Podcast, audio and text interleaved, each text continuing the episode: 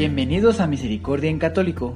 La finalidad de este podcast es compartirte la insondable misericordia de nuestro Señor Jesucristo, apoyándonos de literatura de santos como la biografía y diario de Santa Faustina, testimonios, temas para poner en práctica día a día para el crecimiento a la devoción de la Divina Misericordia.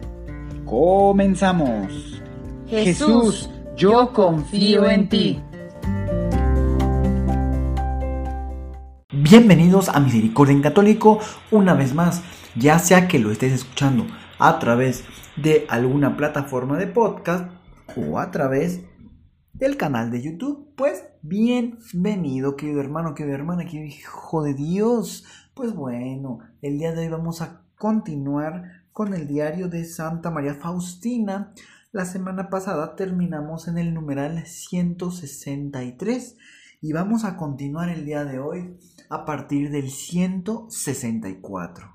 Pues bueno, que nuestros labios, nuestros oídos, eh, pueda Dios nuestro Señor con su Espíritu Santo encenderlos para poder escuchar, poner en práctica lo que el día de hoy vamos a poder escuchar sobre esta vida de esta santa, que Dios le dijo que escribiera este diario. Y este es un gran alimento para todos nosotros, para nuestra vida espiritual.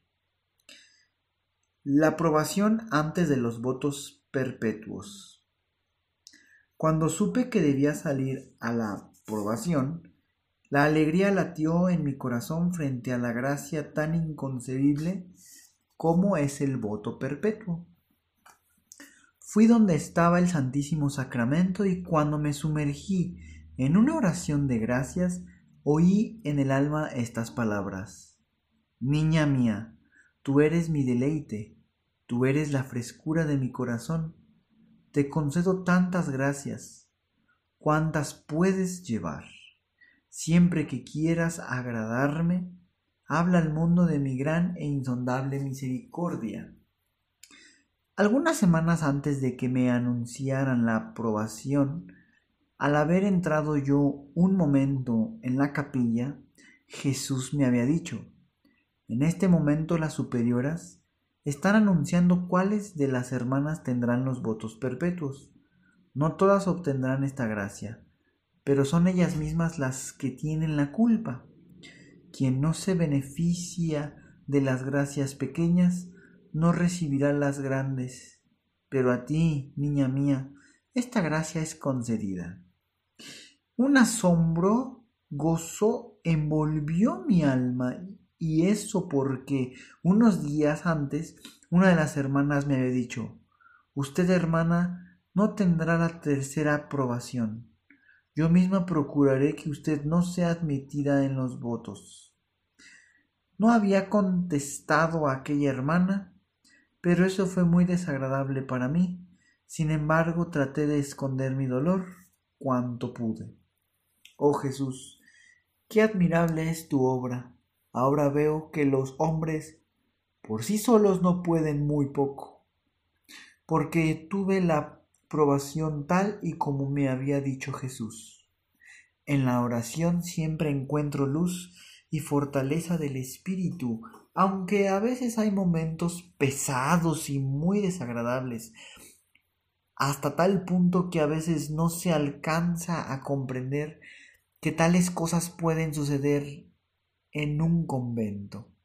Por razones misteriosas, Dios lo permite a veces, pero eso sucede siempre para que en el alma destaque una virtud o para que se forme. Para esto sirven los disgustos. Hoy llegué a Varsovia para la tercera aprobación, tras un cordial saludo con las queridas madres. Entré un momento en la pequeña capilla. La presencia de Dios inundó mi alma y oí estas palabras. Hija mía, deseo que tu corazón sea formado a semejanza de mi corazón misericordioso. Debe ser impregnada completamente de mi misericordia. La querida Madre Maestra Enseguida me preguntó si este año había hecho los ejercicios espirituales. Contesté que no. pues primero tiene que hacer usted por lo menos tres días de ejercicios espirituales. Gracias a Dios, en Waldenow había ejercicios espirituales de ocho días, así que pude aprovecharlos. Sin embargo, empezaron las dificultades cuando se trató de ir a estos ejercicios. Cierta persona estaba muy en contra y yo ya no iba a partir. Después de comer fui a una adoración de cinco minutos. Entonces vi a Jesús que me dijo, Hija mía, te estoy preparando muchas gracias que recibirás durante los ejercicios espirituales que empezarás mañana. Contesté, Jesús, los ejercicios han empezado ya y yo no voy a ir. Y me dijo, tú prepárate, porque mañana empezarás los ejercicios espirituales y tu salida yo la arreglaré con tus superioras. Y Jesús desapareció repentinamente.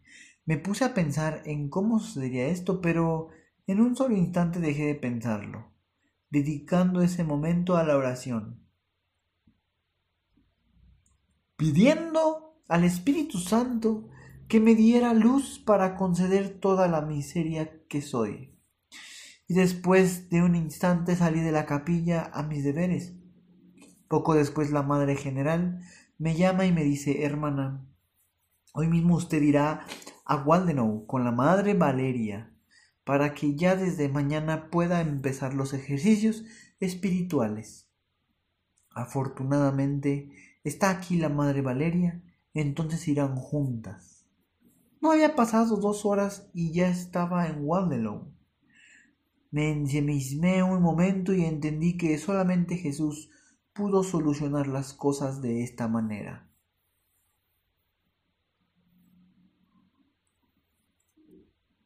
Cuando me vio aquella persona que se oponía intensamente a que yo hiciera los ejercicios espirituales, mostró su sorpresa y su descontento. Sin embargo, yo, sin reparar en nada, la saludé cordialmente y fui a hacer una visita al Señor para pedir instrucciones cómo comportarme durante los ejercicios espirituales. Mi conversación con el Señor Jesús antes de empezar los ejercicios espirituales, Jesús me dijo que estos ejercicios serían un poco diferentes a los otros. Al tratar conmigo, procurarás alcanzar una profunda calma. Eliminaré todas las incertidumbres al respecto. Yo sé que ahora estás tranquila mientras te estoy hablando, pero en cuanto deje de hablar, empezarás a buscar dudas pero has de saber que fortaleceré tu alma hasta tal punto que aunque quisieras inquietarte, no estaría en tu poder. Y como prueba de ello, soy yo quien te habla. El segundo día de los ejercicios espirituales irás a confesarte con el sacerdote que dirige los ejercicios. Irás a él en cuanto termine la meditación y preséntale los temores que tienes respecto a mí, y yo te contestaré por su boca, y entonces terminarán tus dudas. Durante esos ejercicios espirituales, observa un silencio tan riguroso como si en tu alrededor no existiera nada. Hablarás solamente conmigo y con el confesor. A las superioras les pidas solamente penitencias. Me alegré muchísimo de que Jesús el Señor me hubiera mostrado tanta benevolencia y de que se hubiera humillado hacia mí. Pues bien, queridos hermanos, hasta aquí vamos a dejar el día de hoy. Para la siguiente semana, si Dios así lo quiere, vamos a continuar con el primer día de los ejercicios espirituales que Santa Faustina pues llevará a cabo. El día de hoy también pues yo creo que se puede rescatar algo muy importante. Confiar en la voluntad de Dios, poner las cosas en sus manos. Era importante y era bueno los ejercicios espirituales. Sin embargo, se denota que de momento iban a ser cancelados para ella. Sin embargo, confiando en la misericordia de Dios, como lo dice, de pronto quiso pensar en cómo iba a solucionarse, pero yo creo que es ahí en donde Santa Faustina confía en Dios, dice, yo no voy a poner a pensar cómo va a solucionarse, mejor me dedico a orar. No voy a perder, o más bien, no voy a utilizar el tiempo en pensar cómo se va a resolver.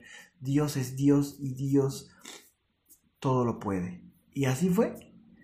Así se pudo resolver.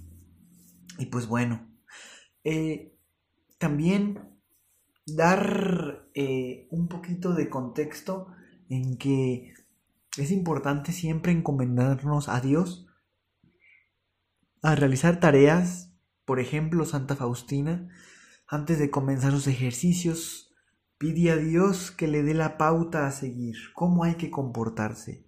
Pues igual, cuando tengamos que tal vez hablar con alguien, comenzar una tarea, un proyecto, una investigación, algo, hay que encomendarnos a Dios y decir, Dios, Jesús mío, ¿cómo debo de llevar a cabo esto que vengo a hacer ahora?